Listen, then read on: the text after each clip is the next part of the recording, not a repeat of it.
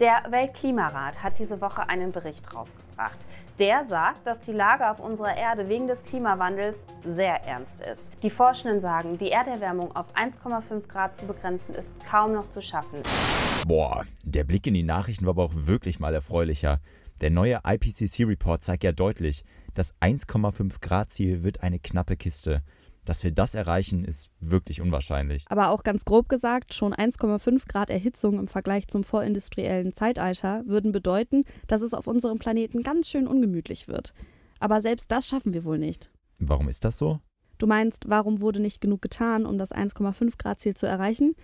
Ich habe mich das auch schon oft gefragt, weil wir wissen ja jetzt eigentlich schon seit Jahrzehnten, dass unser Klima bedroht ist und dass der Mensch darauf einen riesen Einfluss hat. Okay, 1,5 Grad, das ist zwar erst seit dem Pariser Klimaabkommen 2015 das große Ziel, aber generell Klimaziele haben wir auch nicht erst gestern entdeckt. Also woran hat es gelegen? Dieser Podcast soll sich einer Antwort auf diese Frage annähern. In sechs Folgen blicken wir auf sechs verschiedene Bereiche und fragen, Woran hat es gelegen? Ich meine, wie lange wusste die Politik schon vom menschengemachten Klimawandel? Und hat sie wirklich zu wenig dagegen getan? Sind große Energiekonzerne wie RWE wirklich die Bad Guys? Welche Rolle spielen globale Abhängigkeiten? Haben Medien die Krise falsch kommuniziert? Und zuletzt, welche Verantwortung tragen die älteren Generationen und auch wir?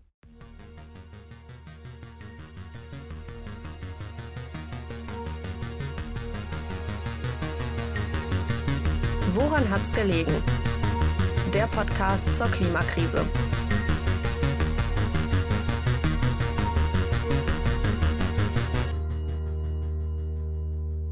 Hallo, mein Name ist Karima von Kampen. Hi, ich bin Julian Stoper. Und wir sind die Hosts des Podcasts Klimakrise. Woran hat's gelegen? Wir wollen uns in den nächsten sechs Folgen mit diesen Fragen beschäftigen.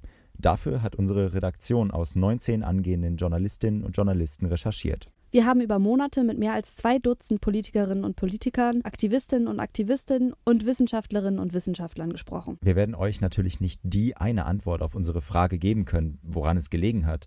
Aber in den nächsten sechs Folgen zeigen wir euch, was in Deutschland so die letzten Jahrzehnte passiert ist. Und vielleicht hilft das dabei, die Probleme besser zu verstehen.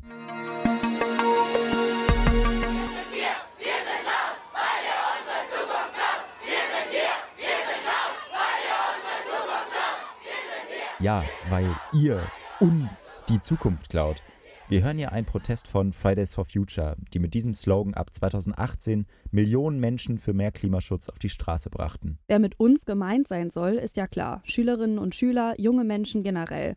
Aber auch wir beide. Auch der Konflikt ist klar. Ein unklares Ihr klaut uns, den jungen Menschen, unsere Zukunft. Oft sind mit dem Ihr Politikerinnen und Politiker gemeint. Das sieht man auch wieder bei der aktuell lautesten Protestgruppe, der sogenannten letzten Generation. Die sind ja in den letzten Monaten immer wieder durch Aktionen aufgefallen, wie zum Beispiel, dass sie Farbe auf das Grundgesetz geworfen haben. Ihre Botschaft, die Abgeordneten im Bundestag machen zu wenig fürs Klima und brechen damit auch das Grundgesetz. Und da sind wir wieder beim bekannten Vorwurf, ihr, also die Politik, macht zu wenig. Über die Protestform der letzten Generation können wir uns ja in einer späteren Folge noch streiten. Aber wir können uns, denke ich, darauf einigen, dass nicht genug getan wurde. Das sagt auch der Klimaforscher Mujib Latif, der schon seit 1992 Bücher zum menschengemachten Klimawandel schreibt. Wir haben mit ihm gesprochen. Ich glaube nicht, dass wir das 1,5 Grad äh, Ziel halten können. Das ist äh, Selbstbetrug. Äh, wir stehen ja jetzt schon bei 1,1 Grad ungefähr. Und es ist ja nicht zu erwarten vor dem Hintergrund immer noch steigender weltweiter Emissionen, weil dazu müsste der Ausstoß äh, sich bis 2030 ungefähr halbieren. Und das ist eine Illusion, dass so etwas passieren würde. Das heißt, die 1,5 Grad Marke werden wir reißen. Im Moment sind wir auf Kurs knapp unter 3 Grad. Oje, das hört man natürlich nicht gerne. Also selbst mit dem Maximalziel von 2 Grad aus dem Pariser Abkommen könnte es jetzt schwer werden. Aber man muss natürlich auch sagen, das 1,5 Grad Ziel ist ein globales. Und so ehrlich muss man auch sein, Deutschland ist im internationalen Vergleich schon relativ weit. Die CO2-Emissionen sind hier schon rückläufig. Auf der anderen Seite, Deutschland macht weltweit aktuell etwa 2% der Emissionen aus, bei etwa einem Prozent der Weltbevölkerung. Und historisch gesehen fußt das alles auf einem ziemlich schmutzigen Erbe. Deutschland liegt auf dem sechsten Platz, schaut man sich den Ausstoß von CO2 an seit 1850 also dem Anfang der industriellen Revolution. Okay, das heißt also, Deutschland ist einer der größten Mitverursacher der Klimakrise, wenn man den sehr wichtigen Faktor Zeit mitdenkt. Schön und gut, dass es heute dann vielleicht ganz okay läuft. Das ist dann ja aber auch bitter nötig. Hätte man da nicht schon früher was machen können? Und seit wann weiß die deutsche Politik eigentlich genau von der Klimakrise? Ja, es ist natürlich schwer zu sagen, wann genau der erste Bundeskanzler vom menschengemachten Klimawandel gehört hat. Sehr wahrscheinlich aber schon vor 1972, denn in dem Jahr trafen sich die Vereinten Nationen in Stockholm zur allerersten Umweltkonferenz. Da haben sich die Staaten schon gemeinsam mit Klimafragen beschäftigt, auch Deutschland. Und spätestens 1979 bei der ersten Weltklimakonferenz war die Klimakrise dann auch Teil der Weltöffentlichkeit. 1997 stand dann das erste weltweite Klimaabkommen, das Kyoto-Protokoll. Die Länder wollten sich mit dem Abkommen begrenzen, wie viele Emissionen sie noch in die Umwelt pusten dürfen. Die Vertragsländer sollten zwischen 2008 und 2012 ihre Emissionen um etwa 5 Prozent senken. Also erst 25 Jahre nach der Stockholmer Umweltkonferenz gab es dann Vorgaben für die Emissionsreduktion? Naja, natürlich wurden schon vor dem Kyoto-Protokoll Maßnahmen zum Klimaschutz ergriffen. Es ist aber teilweise sehr schwer zwischen umwelt- und klimapolitischen Maßnahmen zu unterscheiden. Klimapolitik gilt an sich eigentlich als ein Teil der Umweltpolitik. Aber gleichzeitig wird das zum Beispiel im Kabinett der Bundesregierung de facto getrennt. Robert Habeck ist Klimaminister und Steffi Lemke ist Umweltministerin. Und außerdem gibt es Klimamaßnahmen, die auch die Umwelt schützen und so auch umgekehrt. Wenn beispielsweise gegen das Waldsterben vorgegangen wird, schützt man die Umwelt. Aber natürlich schützt man auch das Klima, weil mehr Bäume auch mehr CO2 aus der Luft filtern. Die Unterscheidung zwischen Klima- und Umweltpolitik ist auch heute nicht immer trennscharf und sie entwickelte sich erst nach und nach. Klimapolitik wurde lange Zeit auch als internationale Umweltpolitik gedacht und bezeichnet. Stimmt, da gab es doch auch in den 80ern und 90ern auch mal das Ozonloch über Australien, die Älteren werden sich erinnern, weil FCKW, also die Fluorkohlenwasserstoffe, die zum Beispiel in Spraydosen oder Kühlschränken vorkamen, die Ozonschicht auflösten, wurden sie 1989 verboten. Das Verbot wurde auch als Umweltpolitik bezeichnet und hat nebenbei auch dem Klima geholfen. Ganz scharf zu trennen ist es also nicht. Wir haben für diese Folge mit dem Politikwissenschaftler Professor Michael Böcher von der Universität Magdeburg gesprochen. Seine Schwerpunkte sind unter anderem Umwelt- und Nachhaltigkeitsforschung sowie Politikfeldanalyse in den Bereichen Umwelt, Naturschutz und Klimapolitik. Er nennt noch einen weiteren Aspekt zur Unterscheidung von Umweltpolitik. Also Umweltpolitik äh, wurde vor allen Dingen äh, begründet im Folge von sichtbaren Umweltbeeinträchtigungen. Also ging es um Boden, Wasser und äh, tote Fische im Rhein und solche Sachen. Und das äh, Klima ist ja ein bisschen komplexer. Ja, das sind verschiedene Treibhausgase und die Wirkungen in der Atmosphäre sind äh, komplizierter. Und es gibt nicht so diesen klaren Ursache-Wirkungszusammenhang. Also ich kann nicht sofort sehen beim Klimawandel, was das für Auswirkungen hat, ja, weil das schleichend ist. Hm, okay. Das heißt also, wenn wir von Umweltpolitik in diesem Podcast sprechen, sind damit Maßnahmen gemeint, die die Umwelt geschützt haben und als Nebeneffekt auch manchmal das Klima, aber eben nicht immer. Und Klimapolitik, die hat doch eher das Ziel, die Treibhausgasemissionen, also den Ausstoß von CO2, Methan und anderen schädlichen Gasen zu reduzieren. Gute Frage. Vielleicht hast du ja eine Idee. Ich zitiere mal ein Parteiprogramm und du sagst mir, wann das von wem geschrieben wurde, okay? Mhm, machen wir so. Mehr Grünflächen in unseren Städten, Verbesserung der Verkehrs- und Straßenverhältnisse, Lärmbekämpfung, Reinhaltung von Luft und Wasser. Klingt traumhaft. Ja, von wem kommt das? Das ist, ähm, das sind die Begründer der Grünen. Schade. Das war nämlich aus dem Kölner Manifest der CDU. Die Forderung könnte man heute eigentlich genauso stellen, nur wollte das die CDU, damals an der Regierung, schon im Jahr 1961. Oder hier von der SPD im selben Jahr.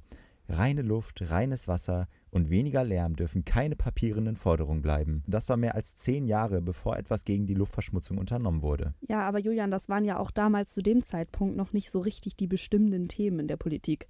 Das sagt zumindest Michael Müller von der SPD. Also nicht der ehemalige Bürgermeister von Berlin, Michael Müller, der zufälligerweise den gleichen Namen trägt. Ja, genau, der nicht. Äh, Michael Müller wurde 1948 geboren, saß ab 83 im Bundestag und war von 2005 bis 2009 Staatssekretär für Umweltschutz unter Angela Merkel. Also für Umweltpolitik habe ich mich äh, erstmals interessiert 1963. Und äh, auch in der Studentenbewegung war das so, dass man mich für ein bisschen obskur angesehen hat. Wir hatten immer so ähm, einmal im Monat in Frankfurt immer die Treffen von den SDS-Vertretern von den Universitäten und die führenden Köpfe, die sagten immer zu mir, ich sei ein Spinner. Die wichtigen Fragen der Welt seien Kapital und Arbeit, Ost-West, Machtherrschaft, aber nicht Natur. Natur ist ein Regelwerk, das sich selbst reguliert. Müller aber interessierte sich bereits Anfang der 60er für das Thema, also als das laut seiner Partei noch papierende Forderungen waren. Dann wurde Umweltpolitik aber als Wahlkampfthema entdeckt. Die Partei, die erstmals so richtig mit dem Umweltthema um Wähler kämpfte, schrieb, die Umweltkrise ist weltweit. Sie bedroht auch uns und unser Land. Der über Jahrhunderte dauernde Raubbau an der Natur muss aufhören. Na, Karima, wer hat's gesagt? Ja, war das jetzt auch die CDU? Nein, das war die FDP. Gut, die Auswahl war damals ja auch noch nicht ganz so groß wie heute. Damals gab es ja nur die CDU bzw. Union, die SPD und die FDP im Bundestag. Dann waren die Liberalen von den dreien die ersten, die versuchten, die Umweltpolitik als Wahlkampfthema zu etablieren? Genau, und zwar schon bei den Bundestagswahlen 1969, also vor 54 Jahren.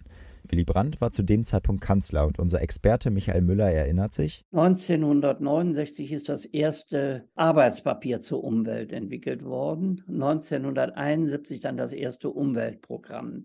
Das war damals in der sozialliberalen Koalition und der Auslöser waren zwei Punkte. Der erste Punkt war, dass äh, Brandt in Amerika vor allem von Kennedy gehört hat, dass Umwelt ein wichtiges Thema war. Und das hat dazu geführt, dass Brandt 1969 in seine Regierungserklärung das aufgenommen hat, aber gegen Widerstand, auch in den eigenen Reihen. Beispielsweise Helmut Schmidt hat da nicht viel von gehalten.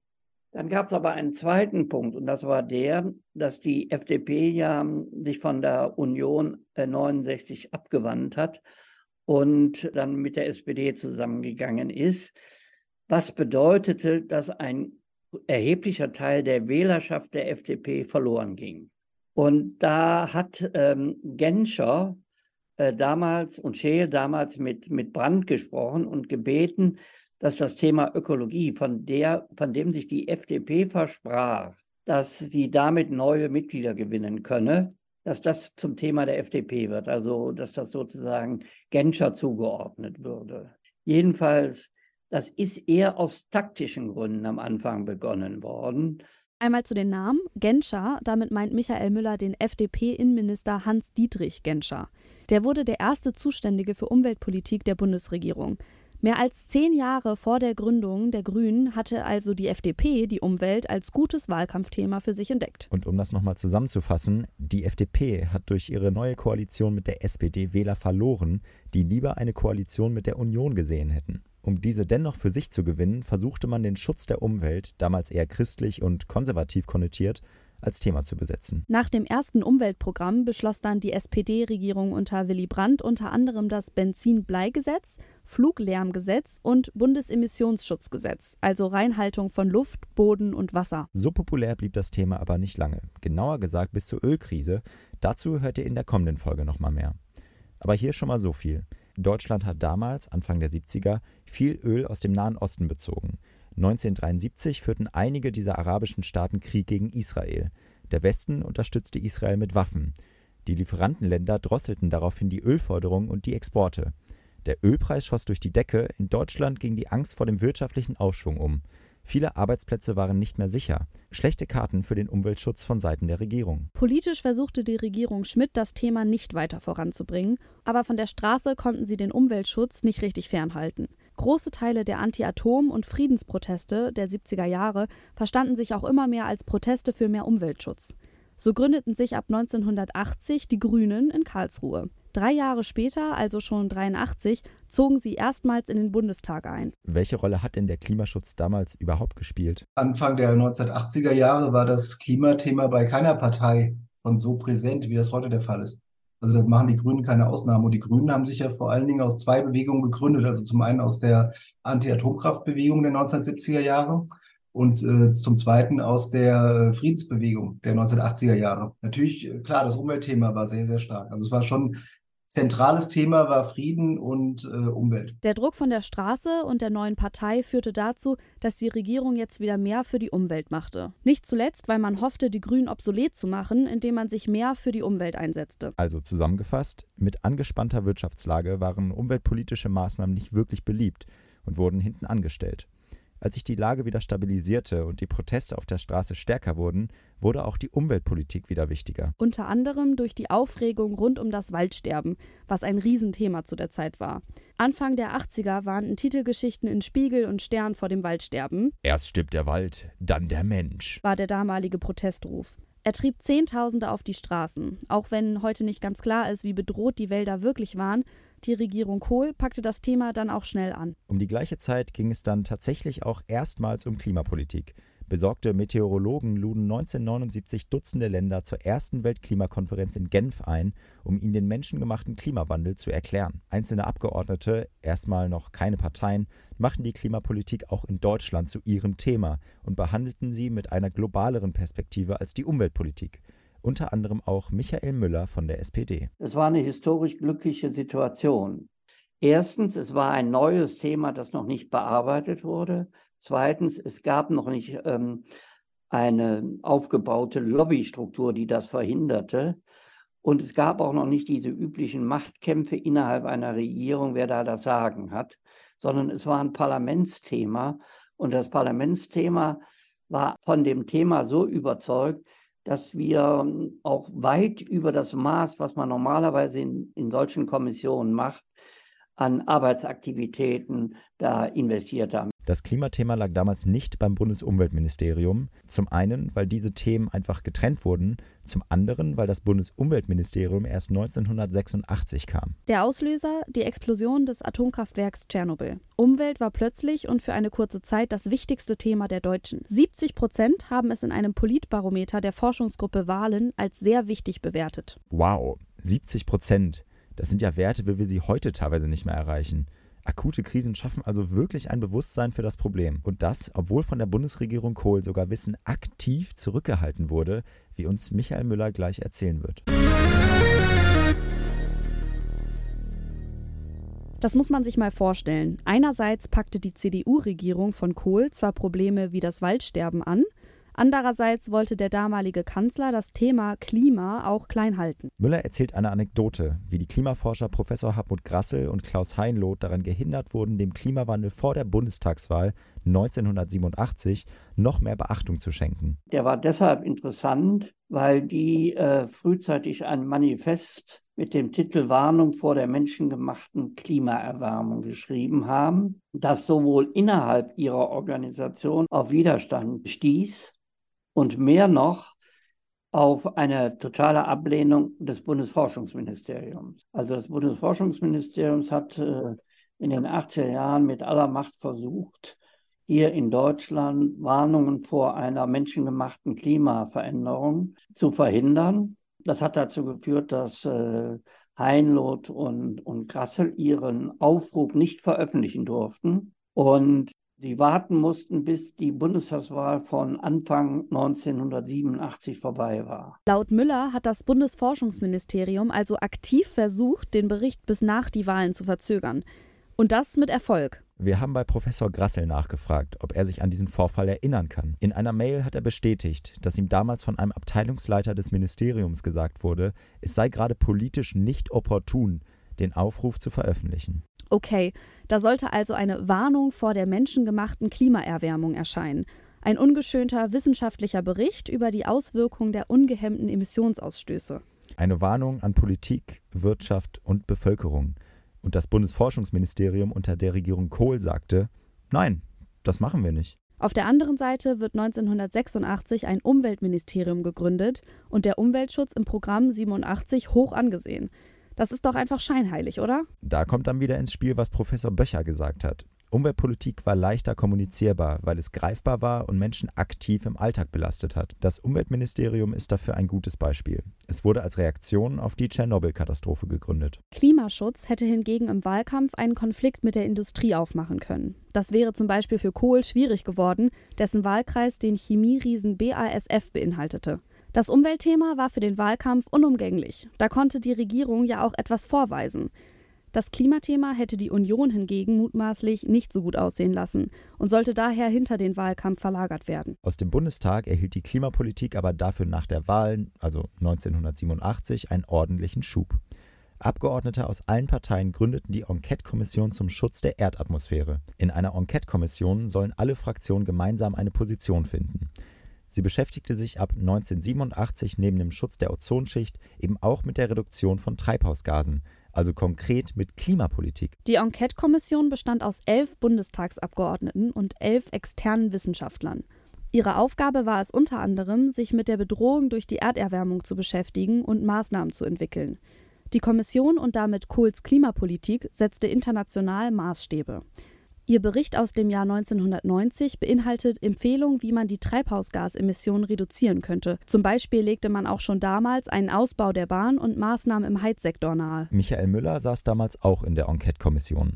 Laut dieser hätte bis 2005 allein in den westlichen Bundesländern eine Reduktion von 30 Prozent Emissionen bis 2005 erreicht werden können und dann sogar noch mal mehr bis 2020.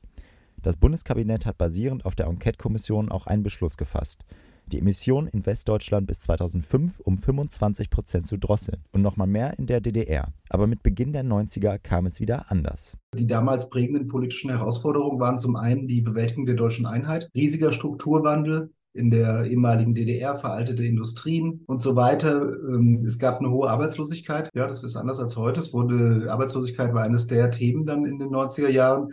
Und es fing auch an, natürlich auch unter Einfluss der Industrieverbände, diese Standort Deutschland-Debatte. Also wenn deutsche Unternehmen mit höheren Kosten belastet werden als Unternehmen im Ausland, dann wurde immer sozusagen in den Raum gestellt, dass die Unternehmen dann ihren Standort verlagern ins Ausland. Und das war so prägend für diese Wirtschaftspolitik dieser Ära ähm, ja, Kohl.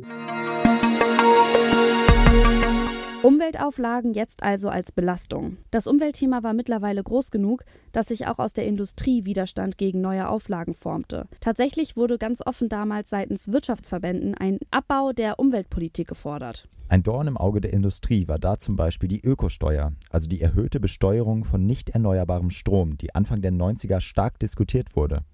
Obwohl das Bundesumweltministerium unter Leitung einer gewissen Angela Merkel anfangs dafür plädierte, konnte die Ökosteuer nicht gegen den Willen der Industrie durchgesetzt werden. Und ähm, was aber allerdings auch war, dass die Industrie es geschafft hat, vor allem damals der Bundesverband der deutschen Industrie, ähm, ja, ich sage jetzt mal so, so eine Art Handel zu machen. Die haben gesagt, wir machen, wir, wir verpflichten uns auf freiwilliger Basis selbst Emissionen zu senken. Und im Gegenzug hatte die Bundesregierung damals gesagt, okay, wenn die Industrie sich sozusagen selbst verpflichtet, dann ähm, verzichten wir erstmal auf sogenannte ordnungsrechtliche Maßnahmen. Ja, und das mit den freiwilligen Maßnahmen hat so gut funktioniert, wie man sich das vorstellen kann.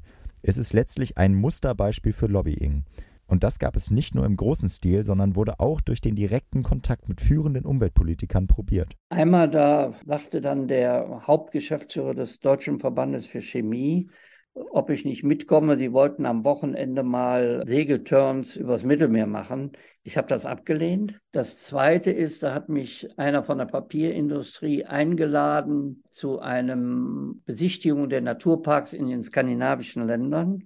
Und als ich das abgelehnt habe, hat der sich damals, war der Oskar Lafontaine Vorsitzender der SPD, an den Oskar Lafontaine gewandt und hat sich massiv über mich beschwert. Und das dritte Mal war, da habe ich ein Berufsangebot gekriegt bei einer nicht unwichtigen Firma, hätte ich als Vorstandsmitglied zuständig sein sollen für Forschung und um Umwelt. Aber es hätte keinen Spaß gemacht. Lobbyismus ist also kein Klischee, wenn wir über Politik sprechen, sondern nimmt real Einfluss, vor allem wenn es um konkrete Veränderungen geht sagt der Politikwissenschaftler Böcher. Wie soll ich sagen? Also die Interessenauseinandersetzungen fangen immer dann an, wenn die Kosten auf dem Tisch liegen.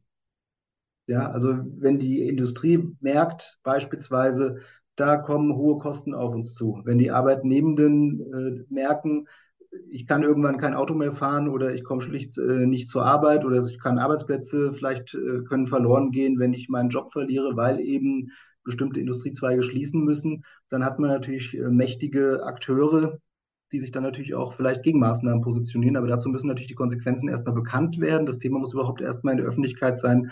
Die Unternehmen, die Unternehmensverbände können sich deswegen durchsetzen, weil sie eben ein großes Druckpotenzial haben. Ja, weil sie immer damit drohen können, abzuwandern und dann gehen Arbeitsplätze verloren. Und die Gewerkschaften ebenso. Insgesamt geriet das Klimathema also Anfang der 90er erstmal wieder in den Hintergrund. Die Pläne der Enquete-Kommission von 1987 wurden nicht umgesetzt. Die Reduktion von um 30 Prozent erreichte Deutschland übrigens statt 2005 erst 2018. Doch dann das Comeback. Mit der dritten Weltklimakonferenz 1997 in Kyoto wurde dann erstmals ein völkerrechtlich bindender Vertrag zur Begrenzung des Ausstoßes von Treibhausgasen beschlossen. Zugegeben, der ist erst acht Jahre später in Kraft getreten, denn für einen völkerrechtlich bindenden Vertrag müssen erst eine gewisse Anzahl an Ländern zustimmen. Kyoto hatte für die Senkung der Emissionen auch nicht den Riesenerfolg. Zum Beispiel wurden die Handelswege keinem Land wirklich zugeordnet. Die Emissionen der Transportwege, also der CO2-Ausstoß von Flugzeugen, Schiffen und LKWs, musste kaum gesenkt werden.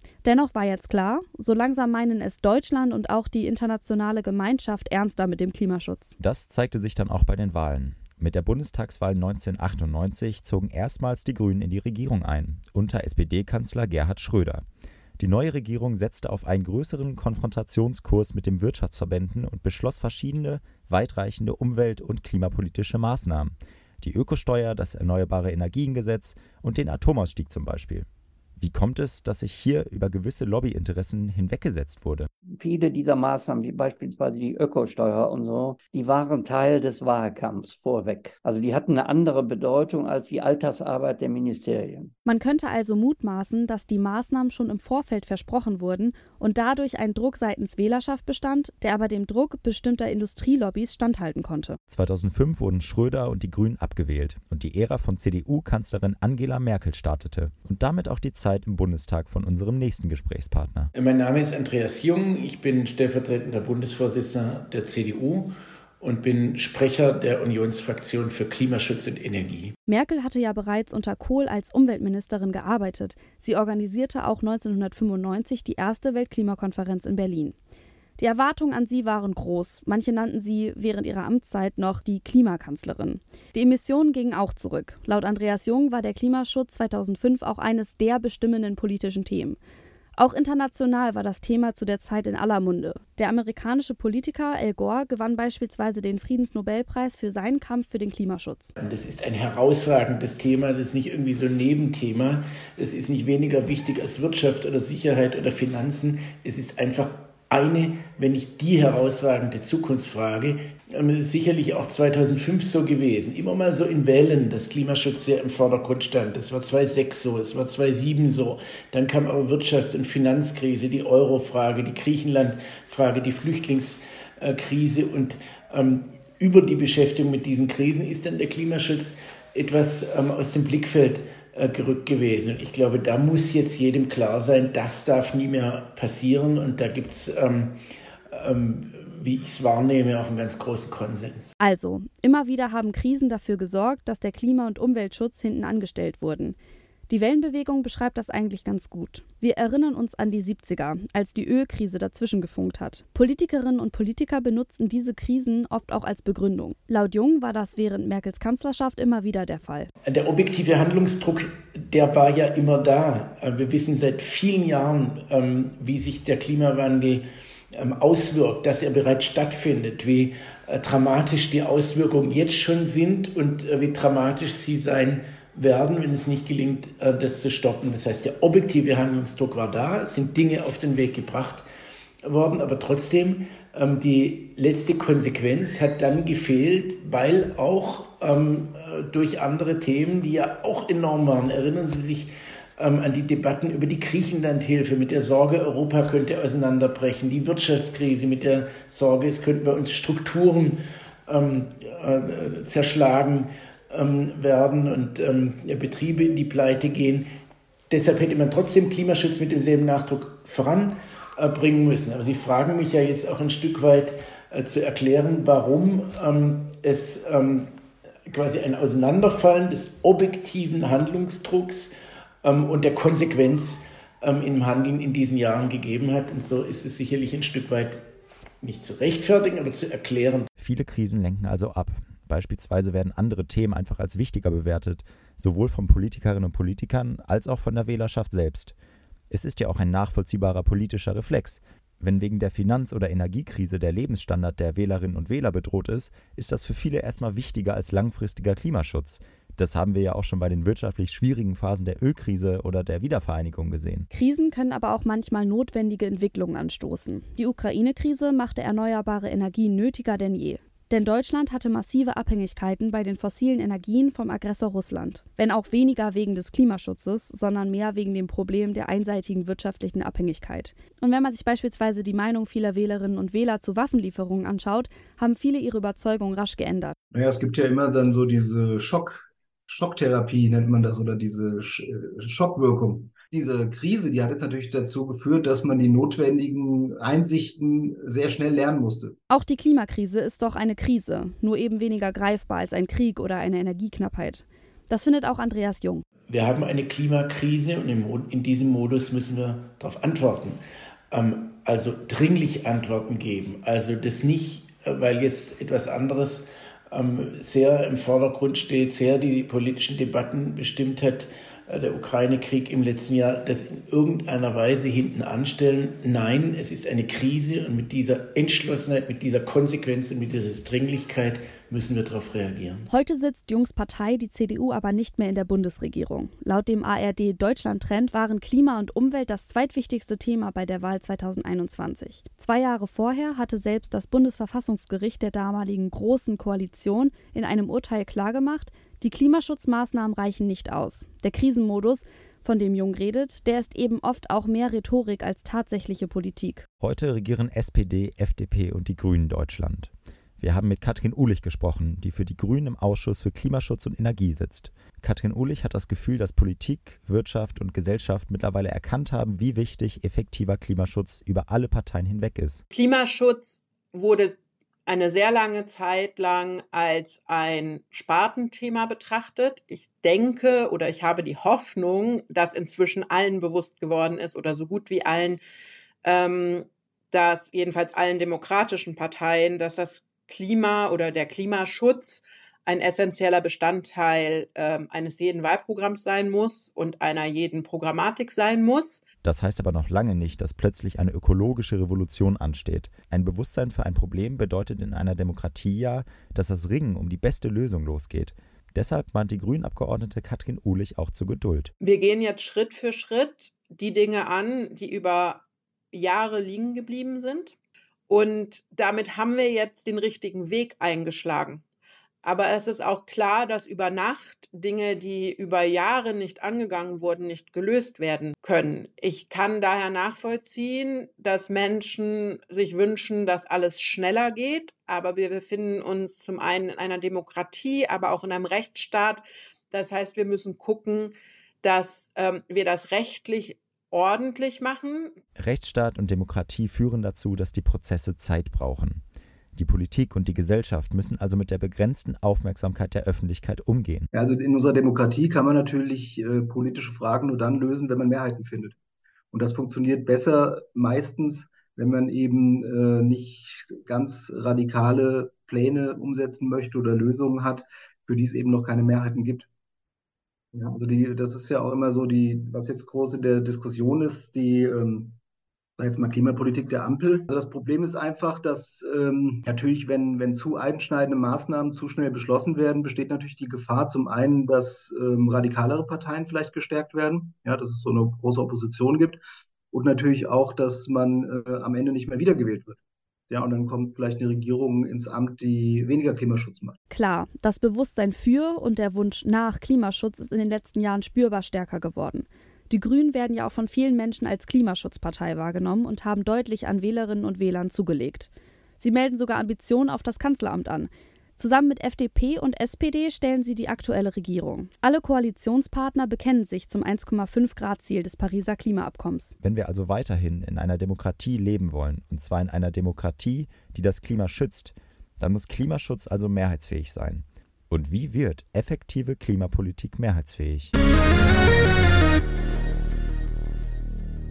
Nach diesem Blick auf die Politik, woran hat es denn jetzt gelegen? Letztlich ist Politik ein riesiges Feld verschiedener Mechanismen und Akteure und somit können wir in dieser halben Stunde nicht alles nennen, was dazu geführt hat, dass wir nun an dem Punkt sind, wo wir stehen. Zusammengefasst kann man aber sagen, Umweltschutz und Klimaschutz wurden lange Zeit nicht gemeinsam angegangen. In den 60er Jahren kam der Umweltschutz zum ersten Mal auch politisch vor, wurde aber in Deutschland noch nicht ganz ernst genommen. Das erste Umweltprogramm kam dann 1969 unter der sozialliberalen Koalition aus FDP und SPD. Kanzler Helmut Schmidt war dann aber später kein großer Treiber mehr von Umweltthemen. In den 80ern wurde dann auch erstmals Klimaschutz im Parlament relevanter und Deutschland war spätestens 1986 nach der Gründung des Umweltministeriums mit an der Spitze weltweiter Umweltpolitik. Doch mit dem zunehmenden Interesse der Bevölkerung wurde auch die Industrie immer aufmerksamer und Klimaschutz galt aus Sicht der Lobbyisten lange, teilweise noch bis heute, als Behinderung für Unternehmen. Und das ist eigentlich das Spannende an der Aufmerksamkeit. Der Klimaschutz war dann besonders gut möglich, wenn er entweder ein Nischenthema war oder too big to ignore.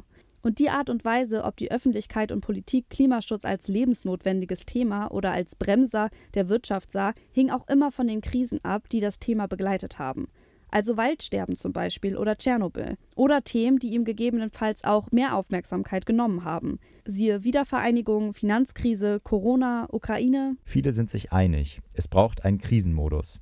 Aber auch wenn unsere Gesprächspartnerinnen und Partner aus der Politik uns immer wieder versichert haben, dass die Klimakrise in den Köpfen angekommen ist, ist der Krisenmodus noch nicht überzeugend. In den Parteien ist irgendetwas immer wichtiger. Einfache Maßnahmen und Emissionen zu senken werden aus wahltaktischen Gründen nicht angepackt. Bei den Grünen geht der Atomausstieg vor, selbst wenn das zu mehr Emissionen führt. Die FDP sperrt sich gegen ein Tempolimit. Und der selbsternannte Klimakanzler Olaf Scholz ist eben doch vorrangig SPD-Politiker, der seine Wählerschaft nicht mit teuren Maßnahmen vergraulen will. Auch das ist aber natürlich nicht immer schwarz und weiß. Durch die Gaspreisbremse wird beispielsweise natürlich dafür gesorgt, dass Menschen mehr Gas verbrauchen, als sie das ohne staatliche Unterstützung getan hätten. Dann würde es wohl ganz schnell Aufstand geben. Nicht nur gegen die Heizungspolitik, sondern Klimapolitik im Allgemeinen. Die Frage ist halt, hätten Regierungen die klimaschutzpolitischen Maßnahmen gerade im internationalen Kontext umsetzen können, ohne dabei zu riskieren, danach aus der Bundesregierung zu fliegen? Wer würde danach folgen? Und würde mit zu harten Maßnahmen nicht Politikerinnen und Politikern Tür und Tor geöffnet werden, die auf den Lasten des Klimaschutzes Stimmung machen, wie beispielsweise Donald Trump? So viele wie es geht beim Klimaschutz mitzunehmen. Das ist halt mehr als eine Floskel, sondern in einer Demokratie eine absolute Notwendigkeit. Was in dieser Folge herausgekommen ist, Politik hat viele verschiedene Seiten. Mit dem Finger auf einen einzelnen Akteur zu zeigen, mit dem Vorwurf, um mal die Protestsprüche vom Anfang aufzugreifen, du hast uns die Zukunft geklaut, das ist oft zu einfach. Politikerinnen und Politiker müssen zwischen Krisen, veränderten Umständen und Stimmungen Wege finden, ein sehr abstraktes Thema wie die Klimakrise energisch anzupacken, ohne in der Folge keine Macht mehr zu haben, überhaupt irgendetwas anzupacken. Dazu fehlt manchmal das Verständnis für das Thema, manchmal der Wille der Regierung und manchmal der Wille der Bevölkerung. Das alles sind direkte Einflüsse darauf, warum der Klimaschutz in Deutschland nicht stark genug angegangen werden konnte. Wir haben aber auch gesehen, es gibt noch andere wichtige Akteure, die auf die Politik einwirken. In der nächsten Folge von Woran hat's gelegen schauen wir auf die Wirtschaft und die Rolle von RWE und Co. in der Bekämpfung der Klimakrise.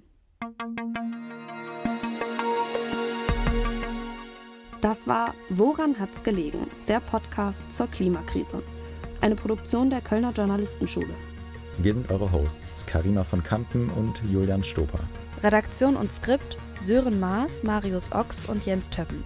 Ton und Schnitt Marius Ochs, Jens Töppen und Julian Stoper. Produktionsleitung Lima Fritsche und Jens Töppen. Besonderer Dank gilt Christina Gruber, Gavin Karlmeier und Sebi Schmidt. Weitere Informationen zur Recherche und Produktion findet ihr auf klimakrise-woranhatsgelegen.de.